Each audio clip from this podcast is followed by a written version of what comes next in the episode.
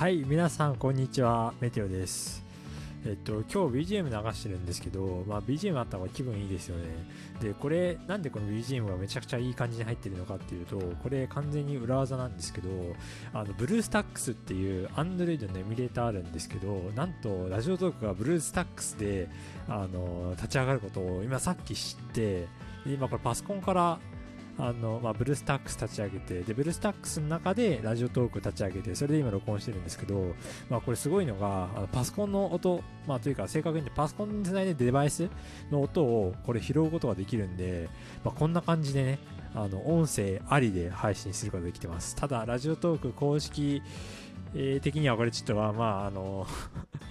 まどうなんだろうっていう感じなので、ちょっとね、もしかしたらこれなくなっちゃうのかもしれませんけど、今、ちょっととりあえず裏裏っぽくやってます。はい。で、まあ、とりあえずね、えっと、今日は、まあ、僕の、えっと、自宅にある、まあ、その、レコーディングスタジオといいますか、まあ、ちょっとちっちゃいんですけど、創作部屋みたいなところからお届けしております。はい。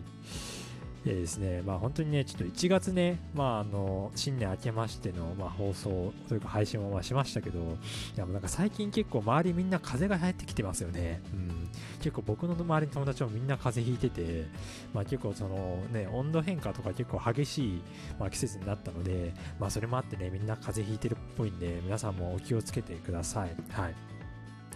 でね、なんか結構最近ね、あのまあ、自分のこの創作部屋、いろいろその、まあ、初売りとかで、いろいろちょっとその、まあ、機材とかもリプレイスして、結構今、あのすごく、なんだろう、配信にかなり向いている部屋になりました。だ具体的に、まあ、どんなことができるかって、例えば俺、あの、エフェクターあるんですけど、これなんかあの、ハードウェアでエフェクターをかけることができて、例えばこんな感じで、エコーをかけることができたりとか、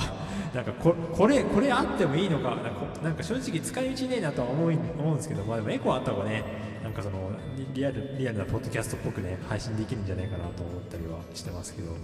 まあ、普段はねエコーなしの方がね聞きやすいですね。はいという感じでちょっとね今日はお試しでちょっと配信してみました。またちょっとネタを ネタが、まあ、考えついたらまたなんか投稿しようかなと思ってます。それではありがとうございました。